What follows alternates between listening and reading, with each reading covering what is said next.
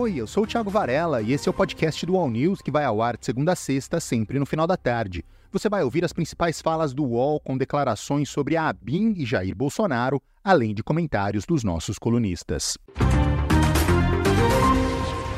A Polícia Federal identificou indícios de que o ex-presidente Jair Bolsonaro recebia informações do esquema de espionagem ilegal na ABIN sob a gestão do ex-diretor Alexandre Ramagem. A Polícia Federal enviou para a Procuradoria-Geral da República e para o STF indícios de que Bolsonaro teria recebido informações desse esquema de espionagem ilegal da ABIN durante a gestão de Alexandre Ramagem. Os dossiês e documentos produzidos pela ABIN paralela, eles eram impressos e entregues no Palácio do Planalto. Então, um calhamaço ali de informações que eram entregues para o presidente da República. As investigações deverão ser aprofundadas em novas diligências a partir de agora é, e a partir também das provas colhidas nas buscas envolvendo Ramagem e Carlos Bolsonaro, que, foi, que foram os alvos, inclusive, das últimas operações da Polícia Federal. Essas informações se somam com as provas que já foram obtidas em um inquérito anterior sobre as interferências indevidas de Bolsonaro na Polícia Federal. Josias de Souza comentou o caso. É, são graves os indícios, embora eh, nós estamos lidando com o óbvio, né? A Polícia Federal eh, está tropeçando no óbvio. Já vinha tropeçando durante a gestão Bolsonaro, mas como a Polícia Federal naquela ocasião estava aparelhada, ela tropeçava no óbvio, ela cumprimentava o óbvio, dizia bom dia ao óbvio e passava, sem suspeitar que o óbvio era o óbvio.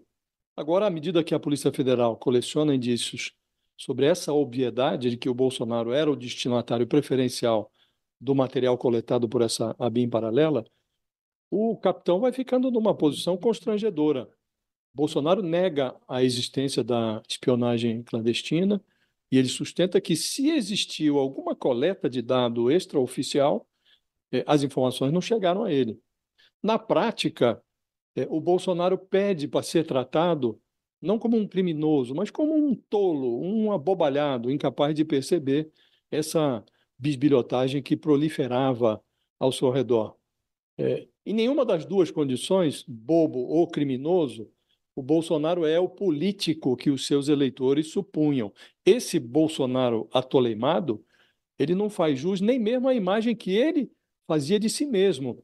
Então, esse Bolsonaro atoleimado, é, até para fazer justiça à inteligência que o Bolsonaro imagina ter, Fabiola, a gente não deve supor que seja real. O Bolsonaro real é aquele da frase da reunião de abril de 2020, o Bolsonaro que estava atrás de informação, a informações que lhe possibilitassem a autoproteção, a proteção dos amigos, a proteção dos filhos e é, o monitoramento daqueles que ele considerava adversários. Thales Faria também falou sobre o assunto. O que essa, essas investigações da Polícia, da Polícia Federal estão mostrando é que o Bolsonaro montou um verdadeiro SNI na ABIN. Recriou o SNI. É, a ABIN, o Ramagem, disse que já disse que ele tinha contato direto com o presidente, de que o contato dele era direto com o presidente. O que, que isso significa? Significa que essa BIM paralela, que o dita paralela que o Ramagem montou, era ela que servia ao Palácio do Planalto. Ela é, era a BIM oficial. A BIM oficial, de fato, não tinha papel nenhum, não, não, não, tinha, não cumpria o seu papel constitucional, que era o de dar informações ao presidente. Quem cumpria esse papel era a ABIN paralela, o SNI remontado. Esse era o grande desejo do Bolsonaro desde quando eh, era candidato à presidência. Eu quero voltar aos tempos da ditadura. E um dos passos para isso era remontar o SNI. E era isso que ele estava fazendo. Ele estava fazendo uma arapongagem no estilo do SNI, que vigiava, não se sabe se 5 mil ou 30 mil pessoas, ou entre 5 mil e 30 mil pessoas. Eu já fui presidente da República, Paul Alves, governador do Estado. Esse aí é o presidente Lula. Em partido diferente. E o Alckmin derrotou a gente quatro vezes. E nós não temos que reclamar, temos que nos preparar para ganhar. Disputamos com o Tarcísio e perdemos as eleições. Não dá para querer dar um golpe em São Paulo, invadir o prédio de São Paulo, não. É voltar para casa, se preparar e disputar outra vez. E respeitar o direito do exercício da função de quem ganhou as eleições. Porque senão a democracia fica capenga.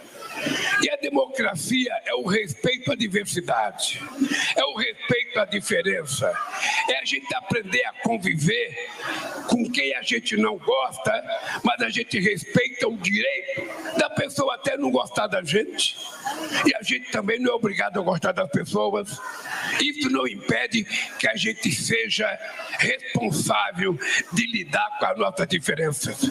E eu quero dizer ao governador Tarcísio, eu governei com o Alckmin, eu governei com o Serra e nunca, nunca em nenhum momento de oito anos de presidência eu tratei São Paulo diferente porque eles não pertenciam ao meu partido. E quero te dizer, Tarcísio, você terá da presidência da República tudo aquilo que for necessário, porque eu não estou beneficiando o governador, eu estou beneficiando o estado mais importante da federação, com 42 milhões de habitantes. Essa fala do Lula foi feita em Santos, no litoral paulista, durante um evento em que ele anunciou investimentos para a região em parceria com o governo estadual. O governador Tarcísio de Freitas também discursou. E quando a gente soma todo investimento que vai ser feito aqui, no túnel, na perimetral, nas casas, a gente vai passar fácil, presidente Lula, dos 8 bilhões de reais. E nós vamos fazer isso juntos. Então está na hora, realmente, de celebrar o que é histórico. Não importa ter opinião diferente. O que importa é enxergar o verdadeiro interesse público. Importa enxergar que nós temos que fazer a diferença pelo cidadão. Interessa que nós temos que deixar o legado e nós vamos deixar o legado e vamos deixar esse legado trabalhando juntos. Muito obrigado pela parceria, presidente Lula. Que Deus abençoe Santos, a Baixada Santista, o Porto. Josias de Souza elogiou a atitude dos dois políticos. Os dois saem engrandecidos desta cena. O Lula, porque rende homenagens a, a, ao espírito republicano, dizendo: olha, eu sou governador, ele é meu opositor em São Paulo, perdemos a eleição para ele, mas assim é a vida.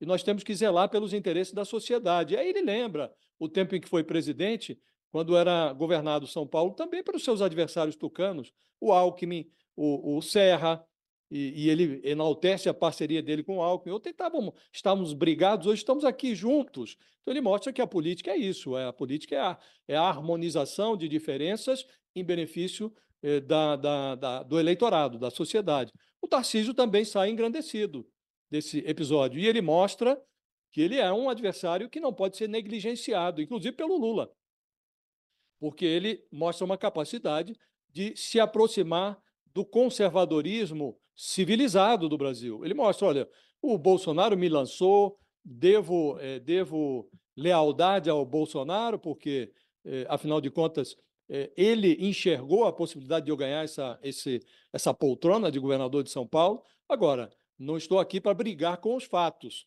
Se tem uma obra que será mais bem executada se feita em parceria com o governo federal, e o governo federal é meu adversário, vamos nos juntar para fazer a obra. Para o Thales Faria, Tarcísio sai ganhando com a parceria com o governo federal. Eu acho que tem, tem, tem duas questões aí. Uma é o seguinte: o, os dois, o, o Lula é, reconheceu publicamente até que o Tarcísio pode ganhar a eleição.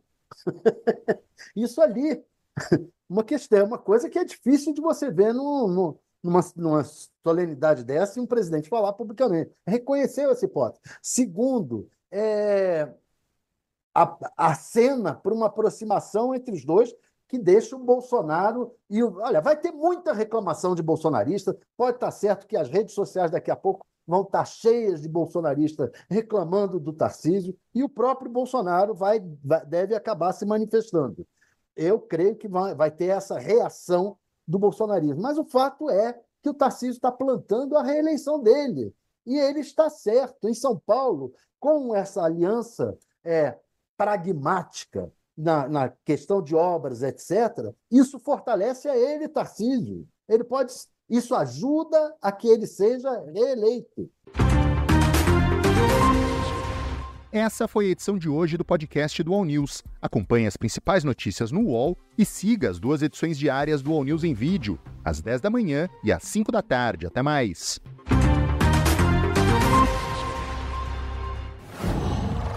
UOL.